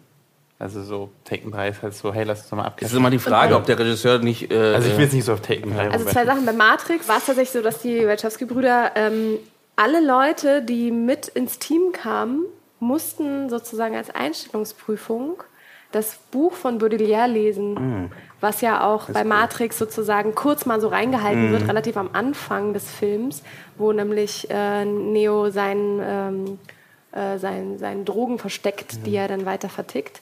Und äh, da geht es halt äh, ganz speziell um, um, um die Matrix Äh, nicht um, ja, um, um, mhm. theoretische Perspektiven der Matrix-Welt. Mhm. Und das war für sie dann sozusagen der, das, Einstell, äh, das Einstellungskriterium, dass cool. die sich mit diesem philosophischen, mit dieser philosophischen Substanz auseinandersetzen mussten. Und das denke ich mir häufig auch, also war jetzt schon lange nicht mehr am Filmset, aber auch früher, dass ich gemerkt habe, klar, in der Regieassistenz, äh, da liest du das Drehbuch, da liest du auch alles darüber hinaus, was irgendwie noch an Themen wichtig wäre zu wissen. Aber dass man schon gemerkt hat, dass natürlich, also spätestens beim mm, Department von den Beleuchtern, da hört es schon auf. auf ja. die, die lesen sich das nicht durch mhm. und so. Also man muss auch dazu sagen, auf den Sets, auf denen ich gearbeitet habe, das waren Low- oder No-Budget-Produktionen. Mhm. Da nehme ich das keinem übel, wenn da niemand irgendwie großartig das Drehbuch studiert hat. Ähm, aber dass das auch immer echt viel auch mit der Wirkkraft des Films im Endeffekt ausmacht, ob jeder wirklich für mhm. das Projekt gebrannt hat, weil er genau wusste in den verschiedensten Ebenen, egal wie oberflächlich, egal wie tief, ähm, wusste, was mit dem Film auf den verschiedenen Schichten passiert oder was. was Aber ich glaube, das ist auch ähm, sehr schwierig und auch sehr interessant und sehr wichtig ähm, umzusetzen, ja. ähm, dass du halt eben genau das Fall. hinkriegst, dass du halt ähm, alle irgendwie so mit in das Boot nimmst, ähm, dass sie wirklich auch dafür brennen. Und, und der Film muss ja auch die Substanz haben. Also ja, wenn das Drehbuch nicht mhm. so philosophisch tief gewesen wäre, dann könnte man da ja. auch nicht philosophische Bucher, Bücher verteilen und mhm. so sagen, lest das mal. Das, das glaube ich halt auch eben, wenn also wenn es ein Drehbuch ist, das wirklich auch aus Leidenschaft geschrieben wurde, ähm, ist es ja ein Unterschied. Also dann bist du, glaube ich, auch, also dann interessieren sich die Leute auch eher dafür und dann hast du auch eher dieses, diese Grundlage dafür, andere Leute mit reinzuziehen, so wirklich in diese Materie. Statt eben, wenn du, ich will nicht schon wieder Taken 3, 3 sagen, ich sag's einfach Taken 3, wenn du Taken 3 durchliest, dann ist das halt so, ja, wir müssen einen dritten Teil machen, lass uns irgendwann schreiben. Der Typ macht halt irgendwas und macht irgendwie, wird, kämpft andere Leute und mhm. auch halt, also keine Ahnung, ich zum Beispiel, ähm, wie heißt der, der, der neue White House Down? Ähm, Angel, Angel, Angel, äh, genau. Ja. Äh, nicht nicht äh, äh, White House Down, sondern also Olympus has fallen. Olympus has fallen, mhm. genau. Und der Angel has fallen. Mhm. Der sieht genauso aus. Der sieht auch so aus wie so ein Film, wo sie halt einfach wo halt einfach jemand gesagt wurde so, hey, wir brauchen einen zweiten Teil, mhm. kannst du da irgendwas zusammenschreiben? Dann schreibt das zusammen und dann ist natürlich jeder am Set und sagt, hey, ich muss irgendwie meine Kinder ernähren, also bin ich mhm. hier. Also du glaubst, dass, den Kram dass, dass bei solchen Produktionen alle so denken? Also ich denke mir halt andersrum, dass es vielleicht auch bestimmt irgendjemand gibt, der sagt, ähm, ich kann damit auch was Neues schaffen irgendwie. Und ich versuch's mal irgendwie anders. Das hofft man sich immer so im Ich kann mir nicht vorstellen, Bereich, ja, ne? ich kann mir irgendwie halt nicht vorstellen, dass alle irgendwie da sitzen und sagen, also, also ich, eigentlich habe ich keinen Bock. Ich kenne halt, ich kenne halt einige Leute, die so ein ganz anderes Thema jetzt, aber in Deutschland eben so Rosamunde Pilcher Filme gemacht haben und so. Dieses und Jahr schon gepilchert, halt wird dann gefragt. Kennt ihr die Frage? Dieses Jahr schon gepilchert. Aber da ist es halt zum Beispiel so, weißt du, da wird dann hinter den, so beim Catering redest du über die neueste Folge Game of Thrones und wie geil alles ist und dann gehst du wieder so und jetzt wieder den Bullshit hier drehen. Mhm. Ich will jetzt nicht sagen, dass Rosamunde Pilcher Bullshit ist hier auch offiziell auf dem Podcast, aber mhm. oh. es ist halt kein, also ich glaube auch Rosamunde Pilcher ist kein Passion-Projekt von niemandem. Also so, vielleicht von Rosamunde Pulcher selbst, das Buch zu schreiben, aber. ja, aber ich Möge sie in Frieden ruhen. Ich finde es ja trotzdem spannend, dass das, also erstens glaube ich, dass die, die Vision zu transportieren natürlich eine wichtige äh, und auch schwierige Aufgabe des Regie-Teams ja. ist und, und in, in, Zusammenarbeit mit dem Produzenten. Also wenn nicht Produzent und äh, Regisseure da ähm, an einem Strang ziehen und es schaffen zu vermitteln, ähm, dann wird es schwierig. Äh, ich ich habe mal bei, ich glaube, es war für den Anfang, für den ersten Hobbit oder ich glaube für einen der Herr, Lord of the Rings, äh, das war ein, ich glaube, es war ein, ein, Hangar, wo, wo Peter Jackson war mit der Crew ja, und dann waren da andere Leute und er hat da so eine Ansprache mhm. gehalten, kurz. Äh, lass uns diese, lass uns das machen, wir haben Bock drauf, habt ihr Bock drauf und so, hat so eine, so eine Motivationsrede gehalten, so ein bisschen wie Aragorn vor der letzten mhm. Schlacht. Ähm, oder vorletzten Schlacht. Und äh, das, ist die, das ist die eine Seite, ähm, dass, man, äh, dass man jetzt nicht unbedingt sagt, hier bitte das Skript, geh, mal, geh nach Hause, sei wiederum alleine damit und, und werd mal motiviert, so von dir aus, sondern das muss man natürlich schaffen, dass man das irgendwie äh, entzündet. Aber ich habe mich gerade auch gefragt, ähm, ich meine, die Grips zum Beispiel, die kommen als Erster am Set, gehen mhm. als Letzte vom Set und äh, die, die, äh, die, die, haben ja so ein, auch so ein, den sagt man ja so, was, also ich weiß nicht, die haben so ein bestimmtes, wie sagt man das, ähm, für so ein bestimmtes Klischee. Ne? Das sind halt, die tragen halt die Scheinwerfer durch die Gegend und bauen die auf und bauen die ab und so. Und äh, das sind aber, ne, wenn es die nicht gibt, dann hat, hat man kein Licht, ganz einfach. Und ich glaube, ähm, ich habe mich gerade gefragt, ist es notwendig, äh, äh, diesem Department zum Beispiel das Skript zu geben?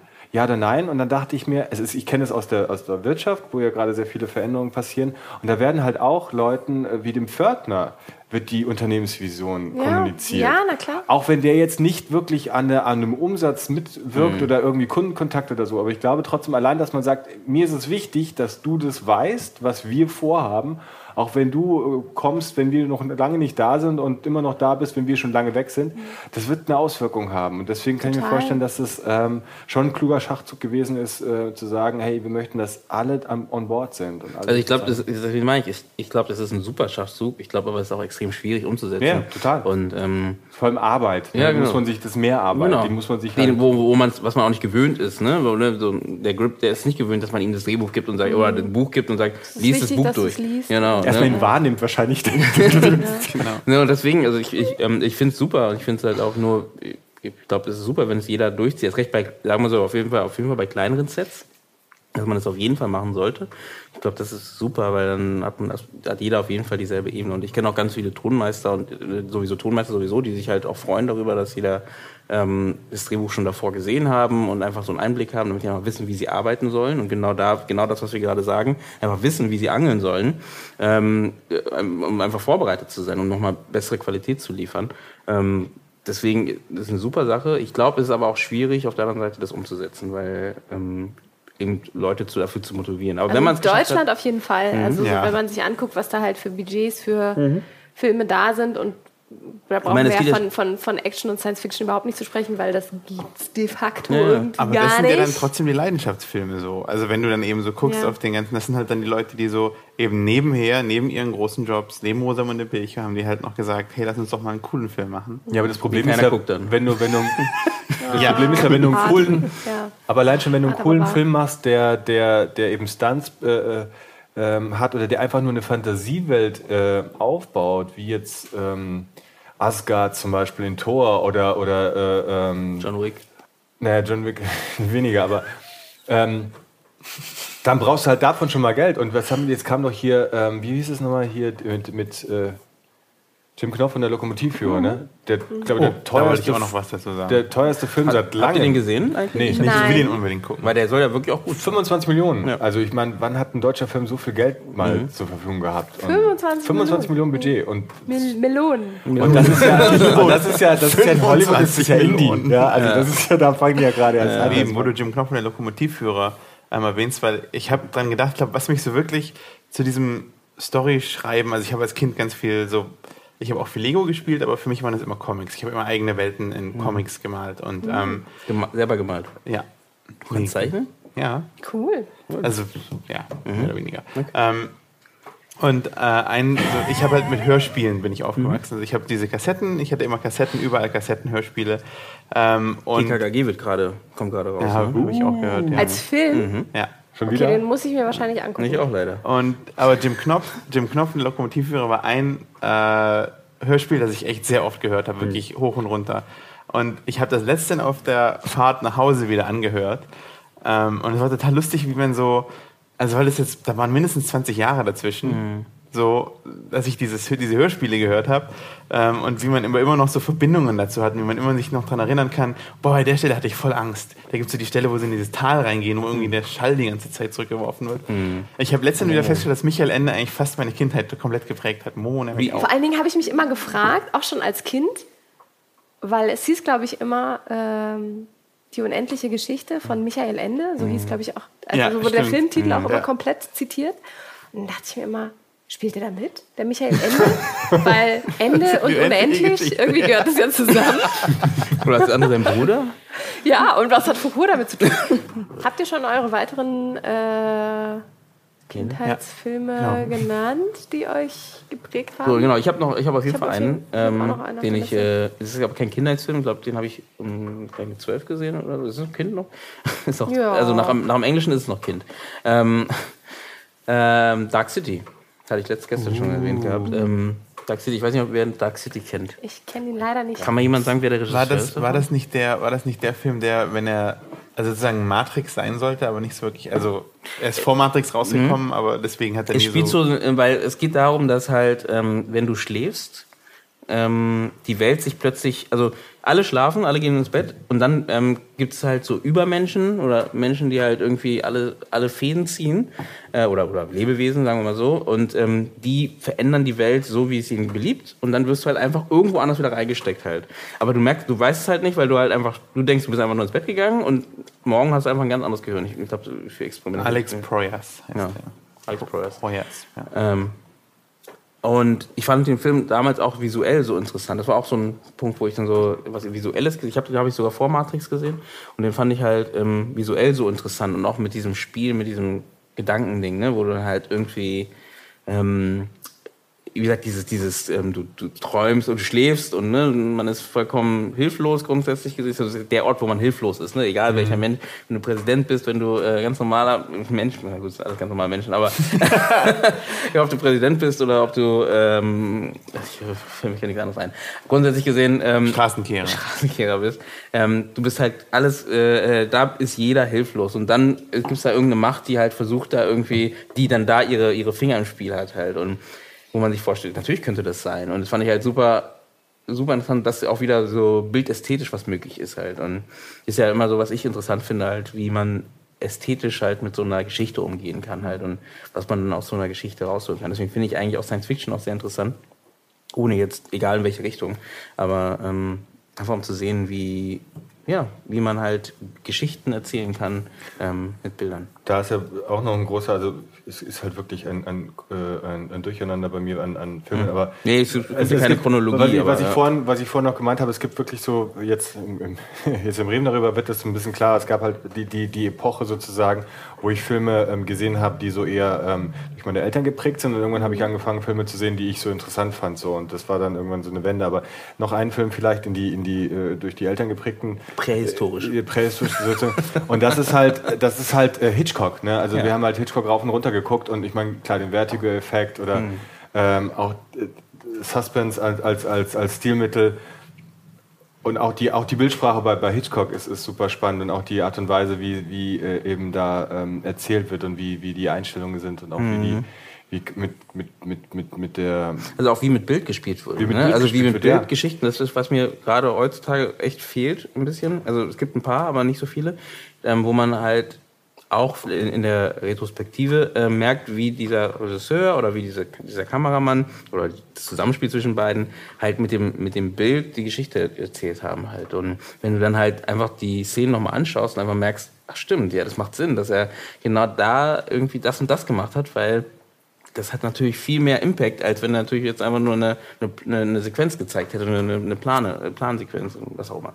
Und ähm, ja. da da ist Hitchcock natürlich ein King, ähm, das halt so umzusetzen halt. Und ich weiß, ich Vertigo, weiß, ja. ja. Nee, ich wollte sagen, ich, so wie ich gehört habe, will man wahrscheinlich mit Hitchcock nicht zusammen gedreht haben, aber ähm, die, die, das, was rauskam, ist natürlich. Äh, ah, das ist ja irgendwie das Lustige, dass, weil Stanley Kubrick scheint, scheint ja am Set auch ein riesen Arschloch gewesen mhm. zu sein. Aber ja.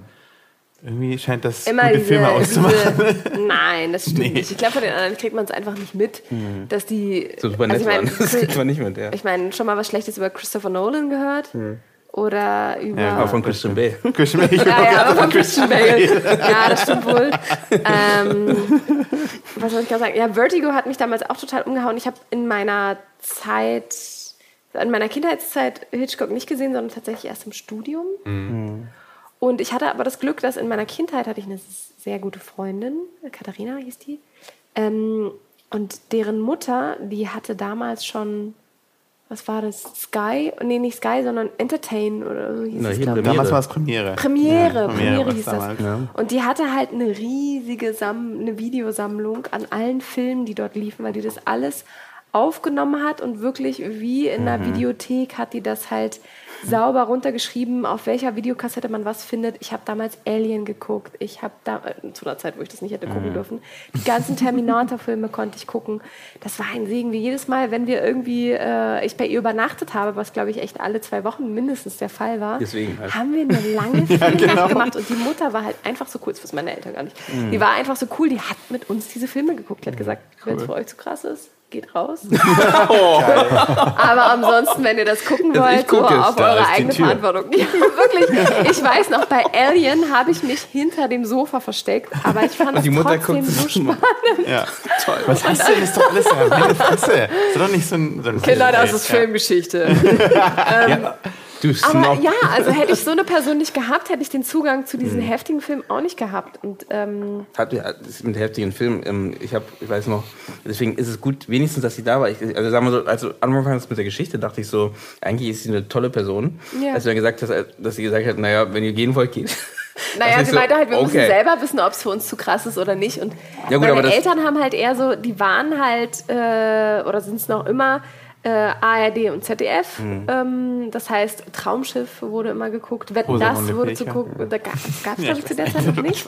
Ähm, und, und was mit, mein, mit meinen Eltern habe ich viel, oder zumindest mit meinem Vater, äh, viel Terence Hill und Bud Spencer mhm. geguckt. So, das oh, lief ja, auch hoch stimmt, und runter. Und da kommt auch ja. so dieses humoristische. Also ich mochte auch habe das mega abgefeiert. Ich habe letztens, glaube ich, mal wieder einen alten Film gesehen. War schwierig. Darf man auch sagen, ne? die laufen in Deutschland viel besser als ja, Man sagt ja auch andere Synchro und so. Ja, ne? also ich wollte auch gerade sagen, ja. ich glaube, Englisch könnte ich mir die auch nicht angucken. Ja, aber einfach, die haben einfach diese Synchronstimmen. Äh, also die haben die auch wirklich, ich glaube, da gab es auch mal eine Doku dazu. Ja. ja, das wäre mal eine interessante Doku. Terence Hill und die blauen Augen und diese blonden Augen fand ich oh, die blauen Augen, toll. Also, Man Crush, wie man sagt. Das ist ein Crush auf Aber äh, was man ja auch sagen musste, die haben dem ja, die haben dem ja ewig. Der ist immer noch so sympathisch, ne? Also der ist ja, der ist ja immer noch. Entschuldigung, dass ich unterbreche. Nee, nee. Der, der Und du trotzdem Entschuldigung, aber weißt du, muss jetzt hier mal. Nee, erzähl, sorry. Die, die, haben dem, die haben dem ewig viel Power in die, ins Gesicht gestrahlt. Ne? Die, die haben da so 12 kWs gehabt draußen, damit das auch schön äh, zur mhm. Geltung kommt. Der meinte, das ist ja echt äh, krass. Mhm. Die, also, die haben da auch ein bisschen nachgeholfen. Mhm. Hat er so einen Dauersonnenbrand? Ja. Apropos, apropos äh, Sonnenstrahlung und Augen. Bei Parents of the Caribbean ja. ähm, hat hatte unter um anderem Johnny Depp, um darauf wieder zurückzukommen, Klammer, Klammer. hatte unter anderem Johnny Depp, äh, die hatten, haben extra so ähm, Linsen bekommen, äh, die so schon Sonnenschutz drauf hatten, also quasi wie so. Genau, also quasi wie, wie eine Brille, ähm, aber schon so vorgefertigt, dass sie halt die ganze Zeit in der strahlenden Sonne arbeiten können, weil die halt ja direkt wirklich in der Karibik gedreht haben. Und dann äh, haben so. die auch schon ihre Schauspieler so. Heißt ja auch Pirates of the Caribbean, ne? Ist ja, ja, nee, es war tatsächlich so, äh, der, so von wegen, wir, wir drehen in der Karibik und machen da den heißen Scheiß. Und Boah, ähm, das haben, ja. sie auch, haben sie auch gemacht. Den ersten fand ich richtig cool. Ich war froh, dass es noch den zweiten und dritten gab. Ja, der Rest war dann, der letzte war ja dann. Ich, ich hab aber die letzten, ja, ja, es gibt sogar schon, ich weiß gar nicht, wie viele es, es gibt, gibt aber das habe ich mir nicht mehr gar nicht Bis zum fünften, fremde Gezeiten oder fremde Welten. Nee, nee, nee, der, der, fremde, oder war das der? Das war das es gab noch, ab da habe ich äh, Johnny Depp erst richtig wahrgenommen. Also ich habe zwar vorher auch schon sowas wie Sleepy Hollow gesehen mhm. und die neuen Pforten, aber da habe ich den erst richtig wahrgenommen und fand die Filme noch geiler. Ich glaube, es ging vielen so. Johnny Depp war ja schon mit Edward mit, mit den Scherenhänden, ja. das war ja sein Durchbruch. Auch schon. Mhm. Ich weiß noch, Bravo, ne? Bravo und dann saß da so ein Typ mit Scherenhänden. und das so, what the? Wie soll das gehen? Ich weiß nicht wirklich, ich saß vor diesem Bild und dachte Steht so nackt da. What the fuck? Wie genau. soll das? Annäherung nicht möglich, das muss eine platonische Liebe sein. Also war das so zwischen bei der Bravo, da, zwischen diesen Profilen, wo das diese, diese Leute, da gab es immer diese, diese Jungs und Mädels, die sich so vorgestellt nee, haben. Und dann nackt, ich dachte ich nämlich auch, so hast du echt vor den. was, was hattet ihr eigentlich für, äh, hattet ihr einen Crush an, an, an bestimmten Schauspieler, Schauspielerinnen, die ihr toll fandet? Ähm. Also bei mir war es ganz klar Johnny Depp. Orlando Bloom war raus, also auch Echt? bei Fluch der Karibik dachte ich mir so, oh, so zu nee. Nein, er war einfach in, also in, glatt und er wollte es zu gut machen. Nee, in Fluch der Karibik war er einfach ein Trottel. Okay. Oder nicht? Also war ich fand schon, Depp. der war ja. Ähm, ein anstrengender Johnny Depp war die ganze Zeit ja. ein Trottel, ne? Also nee, der war einfach keck. Ja, der war cool. Der war cool. Ja. Sieht aber, wie das, wie das unterschiedlich wahrgenommen wird. Mhm. Ne? Wir ja. versuchen immer kein Trottel zu sein und kriegen... Und, und, ja, du musst ich fand Johnny Depp in, in, in, der Rolle von Jack Sparrow einfach richtig cool. ich gut, weiß noch, dass ich... Schlitzohr, ne? Der ja, wusste ja genau, also, was er tut. Ich weiß noch, damals war ich in... Äh, ich habe ja schon in der Grundschule viel Theater gespielt, in, auch in der Oberschule wollte die Lehrerin uns so ein französisches Stück von Molière aufdrücken. Mm. Hatte ich gar keinen Bock drauf. Und dann, äh, ich habe damals irgendwie schon. Hast eine Rolle in, in nee, erzähl weiter. Ja, genau, genau das habe ich gemacht. Ich sollte irgendwie so einen Prinzen spielen. Ich so, okay, du gibst mir eine männliche Rolle, alles klar.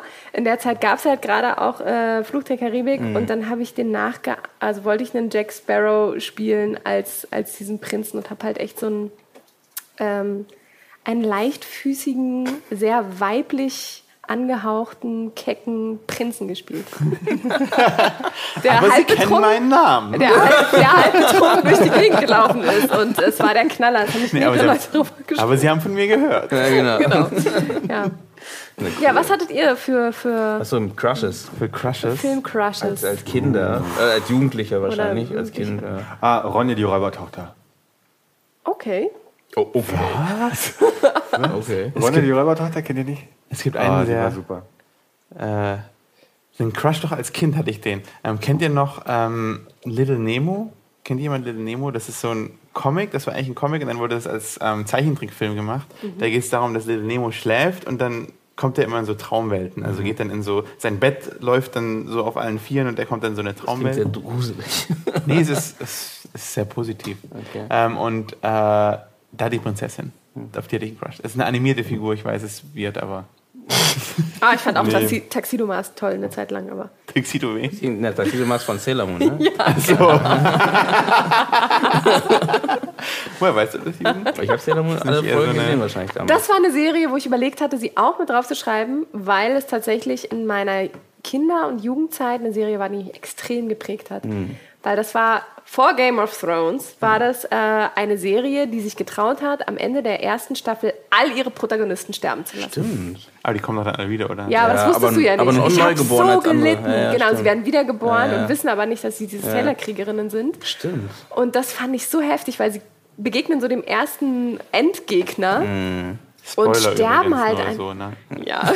aber gut, ich meine, das sind 20 Jahre alt. Ähm, und, und, sterben halt alle dermaßen hart. Mhm. Und Sailor Moon ist dann die letzte, die mit ihrer Liebe alles retten will, aber leider auch stirbt. Und das weißt du nicht. Und dann ist die Staffel zu Ende und du hast ja mhm. keine Ahnung, dass noch so fünf also, weitere Staffeln folgen. Das ist also kein modernes Phänomen. Ich habe äh, ich, ich hab ja nebenbei eine Theater AG und da hatte ich Anfang des Jahres gefragt, was sind denn so eure, eure äh, ja, bringt mal einen Charakter mit, den ihr gerne mögt. Also, also, und dann ist eine total abgegangen auf auch auf eine animierte Figur. Mhm. Und hat ja auch, jeder sollte dann was einen Filmausschnitt zeigen. Und die, die ist wirklich gestorben. Die hat sich auf den Boden geschmissen, weil sie so verknallt war in diese Figur. Auch so, so ein Manga-Anime. Nee, mhm. Moment, Manga ist Print nee, und Manga Anime. Ja, genau. genau, Anime. genau, Anime, Anime ist sozusagen, genau. Ja. Und ich bin die ganze Zeit überlegen, wer bei mir. Aber ja, erzähl weiter. Wahnsinn. Mhm. Ja. Wer ist denn bei dir, Crush? Damals. Ich ja schon gesagt. Ronny der Roboter. Achso, stimmt. Ja, ich habe sie auch gefunden. Schade, ich habe jetzt gehofft, ich konnte das. Zeig mal. Oh, die ist ja süß. süß. Also bei mir war es auf, auf jeden Fall Terence Hill mhm. und, ja. und dann aber auch Johnny Depp später. Mhm. Keine, keine und, und da, und da käme ich da auf meinen nächsten äh, Film, der mich geprägt hat. Ähm, Eva Green. Oh, hm. okay. Also Evergreen, der Aufhänger war, äh, der zweite Film, der mich total geprägt hat, war Casino Royale. Also nicht Casino, also Casino Royale als Einzelfilm, ja, mhm. aber auch, weil mich durch die Kindheit schon begleitet hat. Meine Eltern haben leidenschaftlich gerne James Bond Filme ja. geguckt. Mhm. Und da habe ich sehr früh auch mitgucken dürfen und fand damals äh, die Roger Moore Filme sehr sehr cool und äh, insbesondere ne? insbesondere Live and Let Die war mhm. total mein James Bond Film, wo ich als dann so diese ganzen als der Abspann dann lief. Stimmt, ja. Also Live and Let Die ist der äh, Film mit dem Voodoo Priester, mhm. äh, der da alles so ein bisschen durcheinander ist bringt. Roger Moore? Gewesen? Ja, war ja? Roger okay. Moore. Ähm, fand ich visuell mega spannend mit dieser Maskerade und diesem eigentlich nicht sterbenden ähm, mhm. Bösewicht. Auch das Fantastische so ein bisschen, was da mit, irgendwie mit Einzug gehalten hat, was sonst es nicht gab bei James Bond, oder? Dieses... Äh, ja, vielleicht. Ich, ich weiß nur, also als, als der Abspann lief, mhm. und es war vielleicht das zweite oder das dritte Mal, dass ich den Film gesehen hatte, äh, weil es lief ja an einigen Kanälen, mhm. liefen die James Bond-Filme ja hoch und runter. Mhm. Ich so, eigentlich äh, weiß ich noch ganz genau, da habe ich meine, meine Eltern gefragt, wie ist denn das, wer schreibt denn diese, also oder wer macht denn diese Filme, die Geschichte dafür? Meine, meine Eltern so, pf, keine Ahnung, ich so, sind das immer andere? Ich so, ja, keine Ahnung, gibt es halt schon super lange so James Bond-Filme. Dann habe ich mich an den damals ersten Computer, den mein Vater für mich zusammengebaut hat, gesetzt und habe angefangen mit neun oder zehn Jahren mein erstes Drehbuch zu schreiben.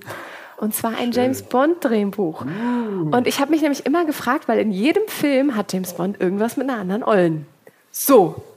Und dann muss es doch irgendwann mal die Situation geben. Also meine erste Szene lief so ab, man sieht James Bond rumknutschen mit irgendeiner Frau in irgendeinem krassen Hotel oder irgendeinem äh, Gebilde gebaut von Q, äh, der ähm, sich wieder was Tolles ausgedacht hat, womit James Bond so um die Welt fliegen kann oder segeln oder fahren oder was auch immer.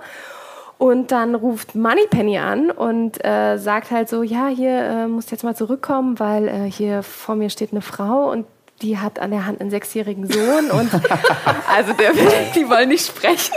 Und tatsächlich war halt so mein Gedanke, ey, der kann ja so viele Abenteuer haben, wie er will, aber irgendwann musste auch ja. mal ein Kind bei rauskommen. Sofort. Tut, tut. Und daran habe ich das dann halt aufgebaut, dass halt tatsächlich mein Wunsch war, dass zu James Bond nicht da und diese ganzen Bond-Girls noch weiter dazukommen, sondern Mama Bond-Girl mit Kind. Und die machen halt dann irgendwie so eine krasse äh, Adventure-Tour. Das wäre dann so ähm, äh, Mr. Mrs. Smith. So ein bisschen, aber halt schon ne, auch mit Kind. Ja, Mr. ja, und Mrs. Smith hatten ja auch kein Kind. Kind. Kind. Kind. The Incredibles. Ja, aber stimmt, also, The Incredibles, aber so ein bisschen anders. Und das war mein Wunsch und das war mein erstes Drehbuch. Interessant. Das ist interessant. Hast du es verkauft? Leider nicht. Kommt doch, ich glaube, so irgendein Virus hat es dann äh, mhm. niedergemacht und ich hatte so ein paar ausgedruckte Seiten. Ähm, Habt ihr noch eure geschriebenen Sachen von damals? Leider nicht. Ich habe ich hab damals ich hab, nicht auf Computer geschrieben, ich habe viel auf Papier geschrieben. Ja. Ich habe ja. die immer noch da. Ähm, ich weiß noch, ich habe noch so einen, so, einen, so einen Film damals aus dem. Es gab eine Zeit, wo ich mich richtig doll interessiert habe für so die, die ähm, na, äh, in Amerika die Nord gegen Süd. Ah, ähm, ja. Ah, du meinst ähm, hier äh, Bürgerkrieg. Ja, für den, für den, amerikanischen Bürgerkrieg ja. interessiert habe und danke. Ähm, und da habe ich ein Buch darüber äh, äh, angefangen zu schreiben. Das war ich auch, weiß nicht, 13 oder 12. Krieg und, nicht Krieg und Frieden, sondern wie hieß die Serie? Das, ja, stimmt, es gab auch eine. Äh, mit mit äh, Patrick Swayze.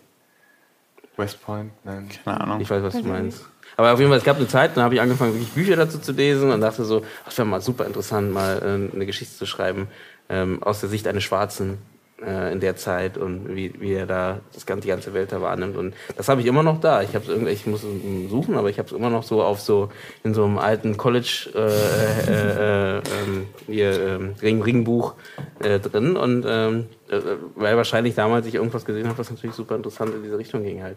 Ich habe ein, verweht. eins, ich habe eins schriftlich, das, das habe ich tatsächlich auch noch zu Hause, ist mir letztens in die Hände gefallen die besagte Freundin, dessen Mutter auch diese krasse ähm, Sammlung, Sammlung an Videokassetten hatte, Katharina.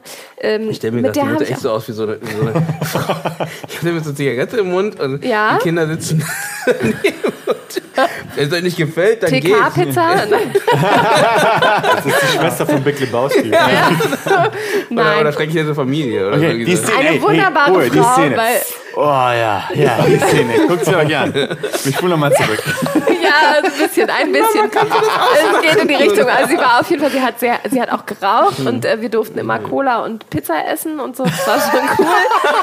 Egal, auf jeden Fall. Perfekt. Mit Katharina habe ich auch äh, gemeinsam ähm, an einem Buch geschrieben. Also wir haben uns immer so einen College-Blog hin und mhm. her gereicht und jeder hat dann so weit wie er konnte geschrieben. Wir haben uns cool. erstmal darauf geeinigt, was ist das für eine Geschichte. Mhm. dann war das so eine typische fünf Freunde äh, fahren in äh, fahren mit ihrem Zelt irgendwo ins Nirgendwo mhm. und zelten da und treffen dann einen komischen Typen, äh, der äh, eine eigene Villa für sich hat. Und äh, der Twist war tatsächlich, war richtig geil eigentlich, ähm, dass dieser Typ, also es war ein, ein, kleiner Junge, der sehr viel jünger war als die äh, Kids, die da halt ferienlagermäßig irgendwo gezeltet haben. Und der hat ihnen halt ihre Villa gezeigt und der war alleine und allen war das so ein bisschen komisch. Und später hat sich herausgestellt, das ist ein Geist, der halt in alle anderen auch so ähm, mit hineingehen kann und die dann verändert persönlich. Also weil dann auch so Dinge aufkamen, wieso ist denn der jetzt so komisch und wieso verhält sich dann Marc, den ich so liebe, auf einmal so blöd. Und dann ging das halt darum, weil halt den Typen, den sie getroffen Serie für haben. Funk. Funk, wenn ihr mich da draußen hört. Mayday, Mayday. Ja.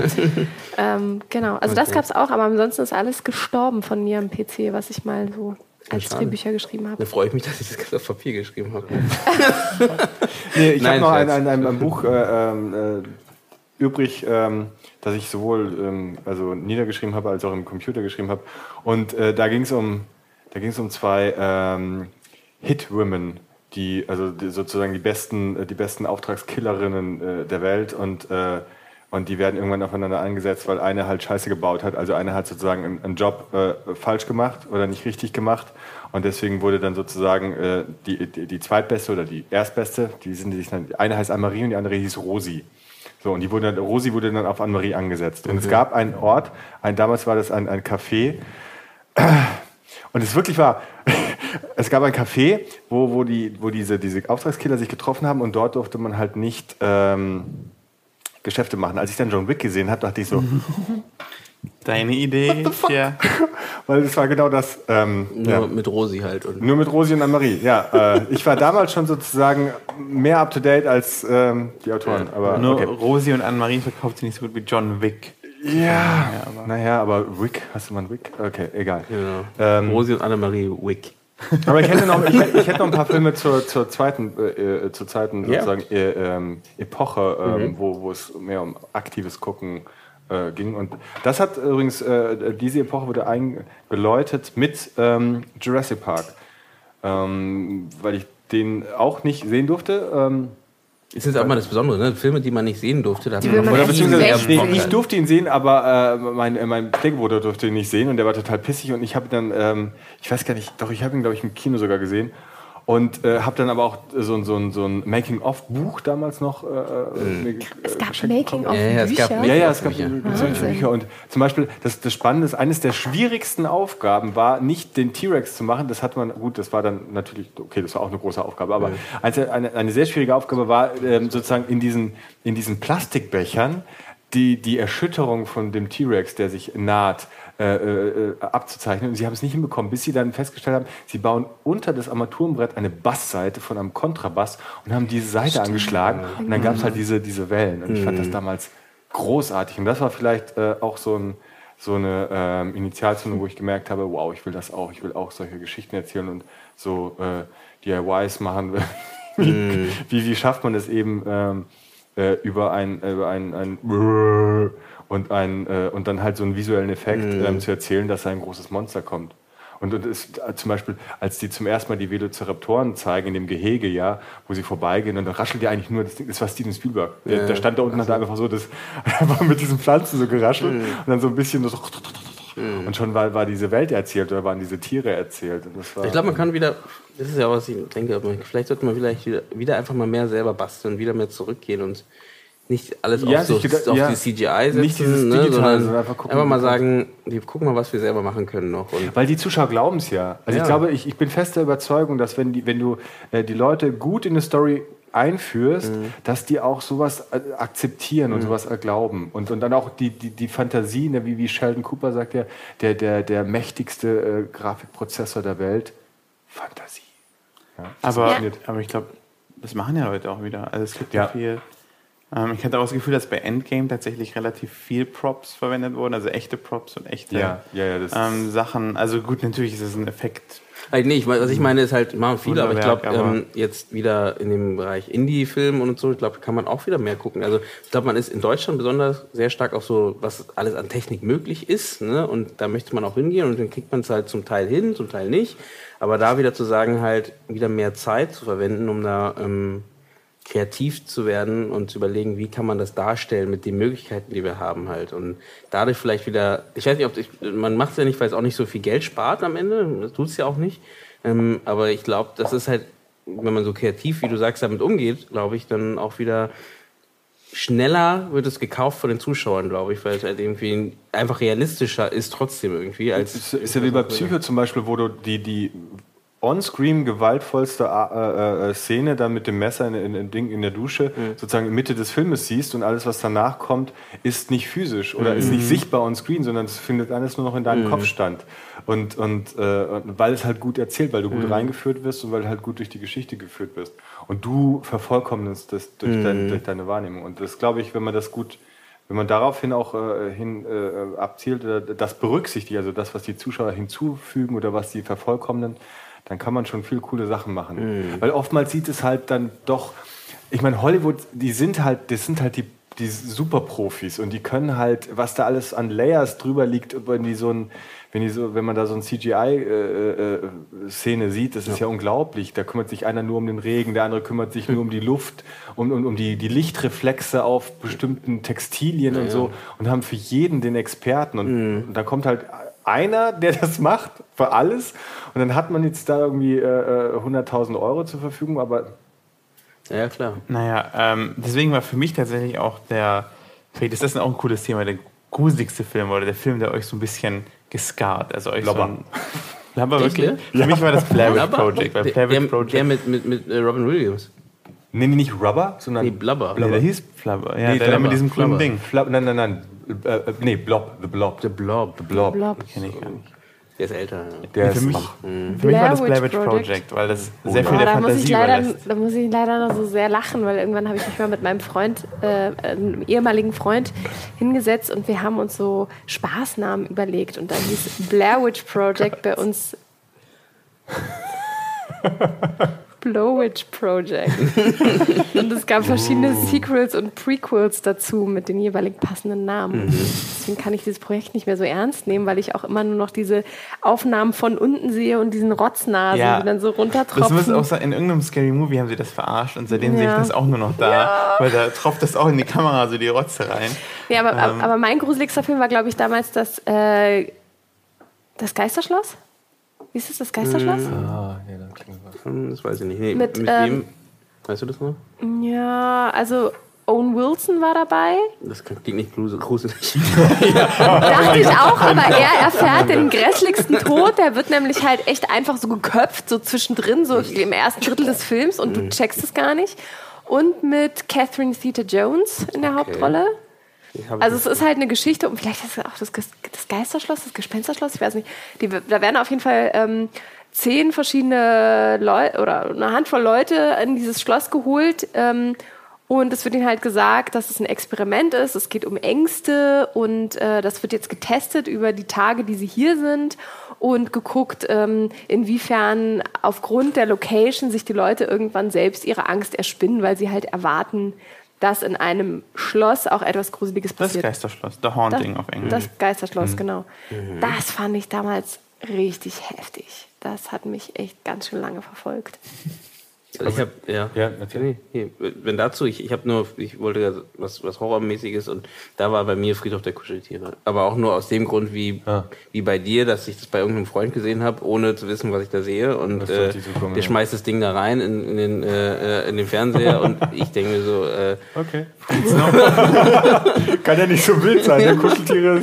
Kuscheltiere klingt gut. Mhm. Friedhof ist nicht so cool, aber hey, ich bin ja auch schon Zwölf. Eigentlich ist der Name auch total irreführend. Ja, also das Englisch ist Englisch ja Pet Cemetery. Ja, ja. Im Deutschen ist es Kuscheltiere ja, und für mich ist halt ein das ist ja kein Kuscheltier. Eigentlich Kuscheltier ist, das, was ausgestopft ist. Ja, eigentlich genau. ist Friedhof der Haustiere, aber ich glaube, das klang wahrscheinlich das klingt halt auch kacke. Ja. aber Kuscheltiere klingen wahrscheinlich auch nicht besser. Also äh, egal. Ja. Was wolltest du sagen? Sorry. Ja, äh, also The Blob damals war, also das war, es gibt ja verschiedene so Stadien. Das war damals, da war ich glaube ich zehn oder so. Das war auch nicht wirklich das ist nicht wirklich gruselig. Das ist, das ist irgend so eine klebrige Masse, die irgendwie auf der Erde landet. Dann kommt so ein alter Mann mit seinem Schäferhund und nimmt das mit so einem Stock mhm. auf.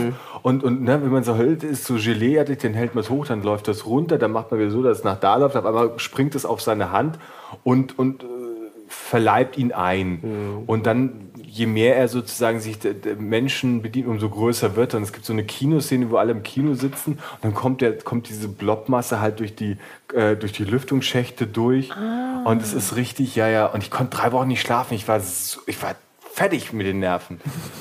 Es war wirklich, und, und das zweite Mal, wo, ich, wo es mir ähnlich äh, äh gruselig ging, das habe ich mit Freunden ge gesehen, es war Die Lost Fliege. Highway. Oh, und, und ich weiß noch, das war bei einem Freund und mhm. der hatte so eine, so eine Terrasse und dann war da ein relativ schöner Garten und es war in, in Bayern auf dem Dorf und es war stockdustere Nacht und wir, wir war, ich stand alleine auf dieser Terrasse und rauchte und die Terrassentür war zu und ich konnte reinsehen und es war Stille und wir hatten gerade diesen Film gesehen und bei Lost Highway gibt es ja diese, diese langen Autofahrten, wo man nur diese Auto. Und ich hatte so Schiss, ich habe hab noch nie so schnell eine Zigarette geraucht. ja. Da hat, ich, jeder so ein paar. Äh, The Ring gehört bei mir, glaube ich, noch ja. dazu. Oh. Dieses, okay. äh, Video, was sich alle angucken und dann danach sterben. Und das hatte ich damals irgendwie mit äh, einer Freundin und einem Bekannten zusammen geguckt. Äh, wir waren vorher irgendwie Party machen und dann um zwei, drei dachten wir auch, es wäre doch spannend, sich jetzt noch einen Gruselfilm zu dritt anzugucken. Es ging nur für die beiden gut aus. Ich war dann irgendwie nur. ich habe wirklich den Film geguckt. und ähm, Genau, da gibt es ja eben dieses gruselige Mädel, was da aus dem Brunnen kommt und dann halt durch dieses Videotape, durch äh, also den Bildschirm, Fall, ja. durch den Bildschirm äh, die Leute umbringt. Ja. Und das Ding war, ich bin dann halt um vier, fünf nach Hause gegangen. Es war irgendwann im Sommer, also es war auch schon hell. Meine Eltern waren zu der Zeit verreist hm. und ich kam nach Hause, alles leer und ich hatte äh, einen neuen Fernseher. Also einen röhren Bildschirm, oh, okay. ja. ne, aber trotzdem ja. neuer Fernseher. Ich kam so nach Hause, so Sachen irgendwie, äh, Jacke ausgezogen und so. Und dann gucke ich so auf diesen Fernseher. Und auf diesem Fernseher hat sich so ein Ring abgezeichnet, so ein großer Kreis. Und ich starrte auf dieses Teil. Und mein, mein Herz hörte, glaube ich, für einen Moment aufzuschlagen. Und ich hatte nicht verstanden, was mit diesem Fernseher los ist. Später hat sich dann herausgestellt, dass die Abdrücke von dem Styropor an der oh. Fenster, an diesem Bildschirm halt irgendwie so. so. ein Zeichen gemacht haben, dass es ein Kreis ist. Und deswegen hatte das dann auf dem Bildschirm so ausgesehen, als wenn da so ein Ring drauf wäre. Aber ich konnte, obwohl es hell war und alles, ich konnte nicht mehr schlafen. Das ist ja krass. Also auch wirklich, dass du wirklich einen Kreis auch noch schön drauf hattest. Also, das ist auch ein Zeichen. Nein, ich dachte, aber, ich muss sterben. ja. Aber du hast das Tape nicht gesehen eigentlich, ne? Nee, aber. Pff, ja, aber überspringt vielleicht einfach die Sache mit dem Tape so. wir machen das Heute bringe ich dich direkt um. vielleicht hätte ja auf dem Fernseher jemand das Tape angeguckt und den dann verkauft. An genau, ja. genau. Das stimmt. Ja. Ach, ja. ja, Jugend, was ist denn dein Horrorfilm? Dein Habe ich noch nicht? Ich hab doch gesagt, Friedhof der Kuscheltiere. Du hast doch also Friedhof der Kuscheltiere. Ja. Ich habe Blair Project gesagt. Das stimmt, da hat jeder eins gesagt. Haben alle was gesagt. ich bin doch immer bei Casino Royale. Genau, Casino Royale, okay. Kommen wir noch Leute, hat euch das nicht auch noch total geflasht? Doch, ich bin bei Evergreen gerade. Was, was, was, warte mal, Casino Royale, ich habe jetzt Casino Royale nur mit dem neuen James Bond. Genau, ich auch. Also genau. Also nicht mit dem alten. Also so. nicht das alte. Also. Und die Serie. Es gibt ein altes Casino Royale. Als Serie, glaube ich, mhm. ja. So. Daher kommt es ja. Das ist, das ist übrigens ja. so wo ich schon, also James Bond war ähm, vielleicht so ein, so, ein, so, so, ein Franchise, wo ich gesagt habe, geil, will, will ich auch. Weil, und ich habe mich tierisch geärgert. Bei James Bond war das so, so ein Paradebeispiel, wo ich mich mal tierisch geärgert hat, weil James Bond hatte meistens äh, Glück und die Bösewichter waren echt super. Und ich kann mich äh, noch daran erinnern, das war, ich weiß nicht welcher James Bond es war, aber sie saßen an einem langen Tisch und ich glaube, es war mit, mit Kurt Jürgens, der hat ja auch mal einen Bösewicht gespielt. Ne? Also das war noch mit Sean Connery, also mhm. die ganz alten. Und, äh, und nicht, dass der Bösewicht äh, einfach nur einen genialen Plan hatte, sehr intelligent war und irgendwie das gut durchgezogen hat. Denn der hatte auch noch, der hatte auch noch ein Motiv dahinter mhm. und hatte auch noch Werte, aufgrund derer er das Ganze durchgezogen hat. Und James Bond hat gesagt, gut, es muss gewinnen. So. Und, und das aber auch mehr so stumpf, ne? also mehr als, als er war, da, da war James Bond letztendlich nur die Waffe der mhm. Queen und war aber nicht selbst reflektiert und hat, so, hat gesagt, ich bin intrinsisch motiviert, diese mhm. Werte durchzusetzen und in die Welt zu tragen und Friede ist das höchste oder sowas. Und das hat, äh, da habe ich äh, mich äh, immer so, ohne dass ich überhaupt wusste, was ich mache, aber mich damit auseinandergesetzt äh, und dachte immer so, ey, die Bösewichter sind so cool, die haben so geile Pläne und die haben so geile äh, Sachen, die bringen so coole Sachen, Gadgets auch an den Start. Mm. Und dann kommt halt so ein, guter und der hat dann halt Glück. Das ist aber in vielen Filmen so. Habt ihr schon mal Karate Kid aus der Sicht des Bösen, Bösen in Anführungszeichen ja. gesehen? Da ist ein Kind, das trainiert sein Leben lang auf die Karate-Weltmeisterschaft und dann kommt so ein anderes Kind, das irgendwie per Zufall innerhalb von einem Monat lernt, als es ihn fertig machen kann. ja, das ist genau. Ja. ja Nein, ich habe immer nur. Äh, ähm, ich habe immer nur Roger Moore gesehen, der coole Sprüche macht. Ich habe, glaube ich, immer mein Leben lang auf aber, Moore gestanden. Ja, aber Pierce Brosnan, der seine Krawatte zurechtrückt und dann mit, mit seinem Panzer durch die Straße meine, wir sind ja eh nicht alt. Du bist, du bist auch 30. Ja. ja. Ich bin, ja gut, ich bin 32, aber. Ja, bist, ja, ähm, nee, aber andere Generation. Halt, lustigerweise bei mir hängte James Bond mit dem James Bond, den ich als erstes gesehen habe. Und es war eher ähm, der. Bei dir war es gerade Roger Moore, hast du gesagt? Mhm. Ja, gut, dann war es bei mir auch Roger Moore. ähm, ich habe kurz überlegt, nee, ich habe kurz überlegt, ähm, wen noch, oder Sean Connery, ne? Deswegen, genau, genau, und ja, Timothy, gut, der hat ja einen nur gespielt, aber ähm, ich glaube, Roger Moore war es bei mir auch. Ähm, deswegen hängt es bei mir genauso. Deswegen ich kurz überlegt, nochmal, stimmt. Äh, bei Roger Moore hängt es genauso zusammen. Ähm, ich glaube, es gibt ganz viele Leute, die halt sagen, Sean Connery ist ihr, ihr James Bond, weil einfach nur der, ähm, die damit auch, was, bei dir? Ich finde auch, Sean Connery ist großartig. Ich finde aber auch. Ähm aber wenn man den jetzt mal wieder guckt, heftig, wie man, der mit den Frauen umgegangen ist. Ja, ja, der ich glaube, deswegen finde ich Evergreen so geil, weil sie alles bricht, weil sie halt so die ganze James Bond Maskerade so aufbricht. Nee, ich finde aber auch, wie, wie heißt er denn jetzt, der, der aktuelle? Ich habe den Namen. Dings, Daniel, Daniel Craig. Craig. Ja, das finde ich auch cool. Ja. Weil der hat halt nochmal so eine.